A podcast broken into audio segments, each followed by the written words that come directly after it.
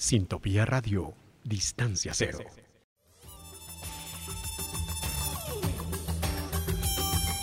Catarsis. La explosión de tus sentidos.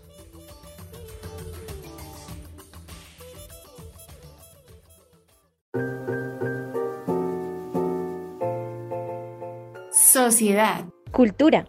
La vida desde diferentes perspectivas. Efecto Cultural, un podcast de Catarsis.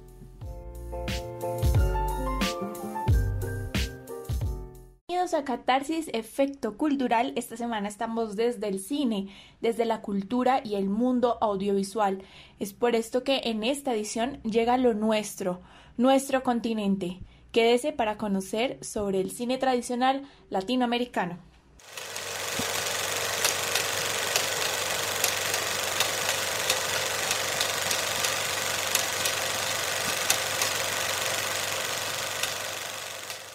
Según una investigación realizada por los costarricenses Gastón Lillo y Albino Chacón G, se puede dividir el cine latinoamericano en cuatro partes representativas.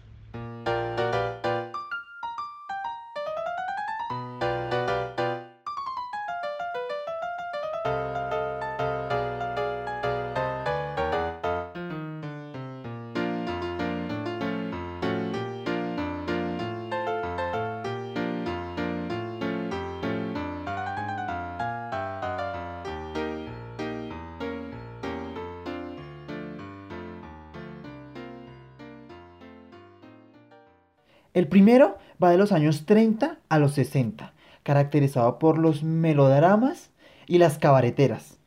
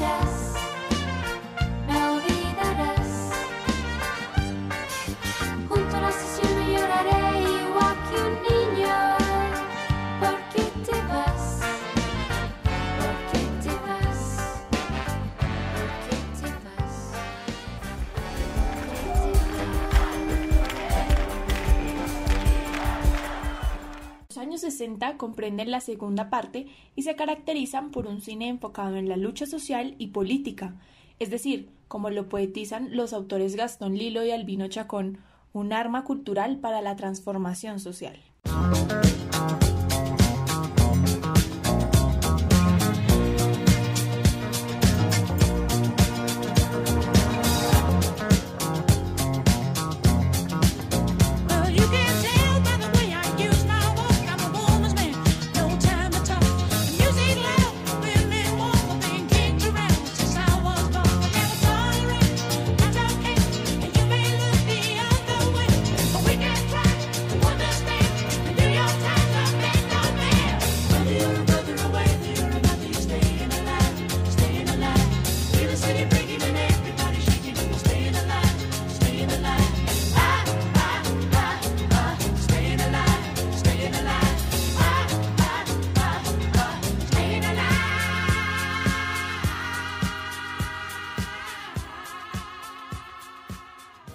Después de las luchas sociales durante los años 60, en los años 70 el cine latinoamericano toma otro enfoque, la familia y el humor, factores que serán la clave para desarrollar el contenido de los nuevos espacios en América Latina como forma de entretenimiento.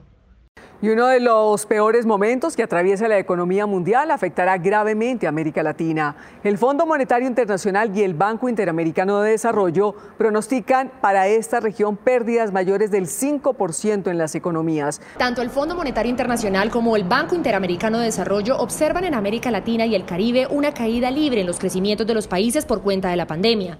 El cuarto periodo es el actual. ¿Cómo así, Nico? ¿Estás diciendo que desde los años 70 se vienen desarrollando los mismos productos audiovisuales?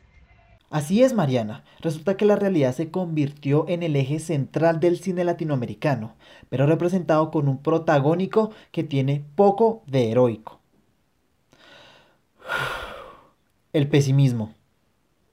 Algunas características clave del nuevo cine latinoamericano desde el pesimismo, se relata en el humor dañino, una especie de chiste fatalista, cargado de otros puntos como la cotidianidad, los problemas sociales, una realidad cruel sin esperanza y sin avances.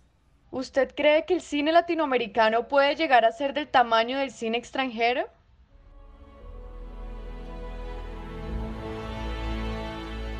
Here are the nominees for Best Foreign Language Film. Mi nombre es Marina Vidal.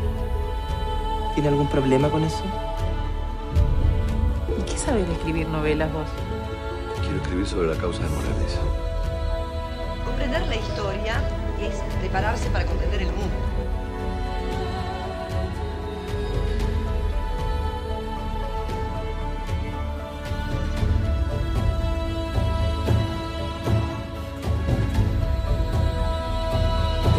Básico es despedirse de una persona querida cuando se muere. Si no sé quién es Gaby, es como si nada fuera cierto.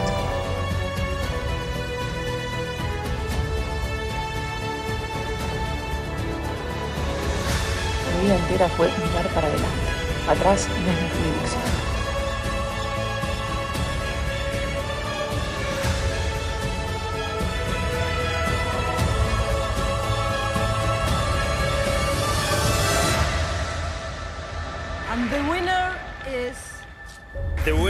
Is. And the Oscar goes to. The official story.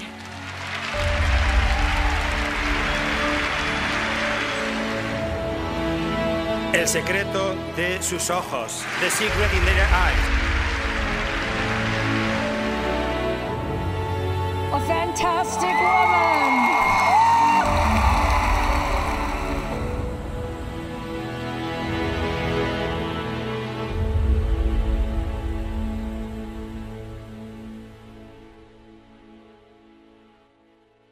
Aunque han sido galardonadas en los premios más importantes del cine, cabe destacar que para la cantidad de buenas producciones latinas que existen, el reconocimiento no es tan grande como se espera. Amores Perros, México, año 2000, de Alejandro González Iñárritu.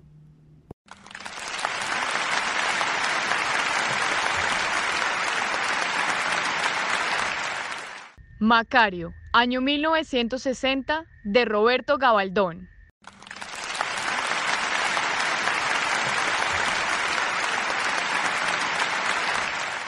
Una mujer fantástica. México, año 1960, de Roberto Gabaldón.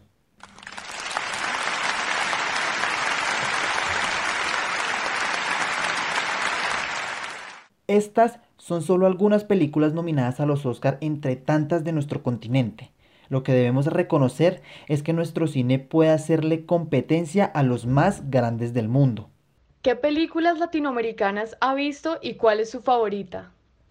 Bueno, mi película favorita latinoamericana yo diría que es El abrazo de la serpiente porque siento que recoge como toda eh, la diversidad cultural que se puede encontrar en el país.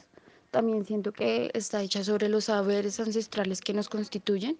Entonces yo considero que esta es mi película favorita. A mí me gustan tres películas. Eh, la primera es mm, Ciudad de Dios de Brasil. Eh, que puedo resaltar de esa película, pues como cuentan la historia y la crítica social y económica de cómo es Brasil con las favelas y la situación en la que viven. Eh, la segunda me gusta Amores Perros, que es de México. Me gusta demasiado la edición y la interacción de todas las situaciones para que todas al final se relacionen. Y me gusta una película chilena que se llama No y habla de toda la dictadura de Pinochet y toda la publicidad que se hizo para que pudiera caer la dictadura de Pinochet. Y mi favorita de esas tres es Ciudad de Dios. Bueno, en cuanto a cine latinoamericano, realmente yo creo que conozco muy poco. conozco como algunas películas de culto de Colombia, pues digamos La Estrategia del Caracol, La Vendedora de Rosas, em, última, la última que vi creo que fue El Páramo, eh, también Monos, me pareció muy buena. En cuanto a películas de otros lugares, digamos la de Ya no estoy aquí, que em, la sacó Netflix, también me pareció súper buena. Pues a mí las películas latinoamericanas, la verdad, no me gustan mucho. Siento que casi siempre tocan la misma temática, problemas tercermundistas, cosas en las que ya estamos cansados de escuchar y de pronto para extranjeros no, si es algo de pronto que, que sí les intriga, pero para nosotros ya es un tema muy gastado. Para mí em, no es un tema de agrado. No podemos dejar de lado uno de los obstáculos que enfrenta el cine latinoamericano, el consumo.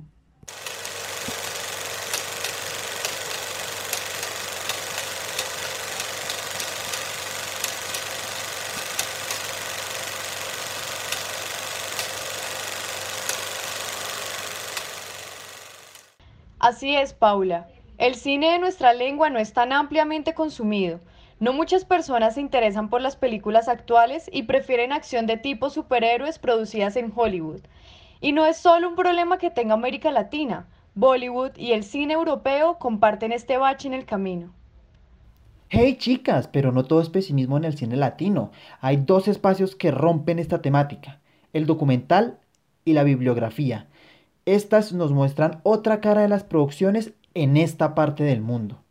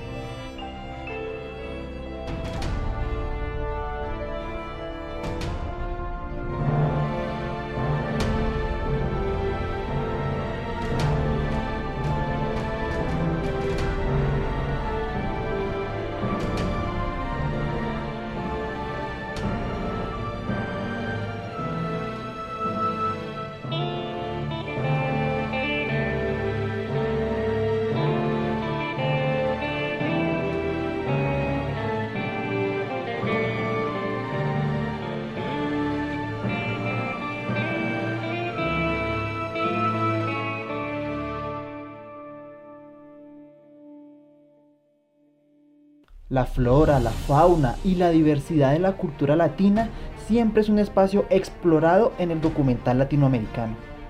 Tienes razón, Nico. Uno de los fuertes en el espacio audiovisual es la apropiación de la cultura latina, exportar nuestras tradiciones, ritos, costumbres, comida, diversidad, mezclas, un sinfín de construcciones sociales que nos convierten en lo que somos hoy en día. Claro, y es que aunque el cine latinoamericano muestra una realidad muchas veces exagerada, se comprende el tema cuando ampliamos la mirada a los escondites de América Latina y nos damos cuenta que las sociedades han pasado por momentos políticos y sociales muy duros que han marcado nuestra cotidianidad. Además, nos fijamos en cómo el documental y la biografía han creado otro universo en torno a lo que conocemos en el cine. Los invitamos a consumir más de nuestros latinoamericanos y ser más críticos a la hora de escoger el contenido que vemos. Recuerden que cualquiera puede hacer una película, pero lograr una buena es abrir una guerra a muerte, principalmente contigo mismo. Alejandro González Iñárritu. Siga escuchando las entregas de Catarsis Efecto Cultural sobre el cine. Esto fue El Cine Latinoamericano por Nicolás Peña, Paula Márquez y Mariana Céspedes.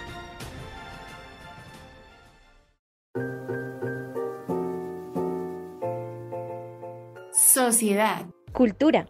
La vida desde diferentes perspectivas. Efecto Cultural, un podcast de catarsis.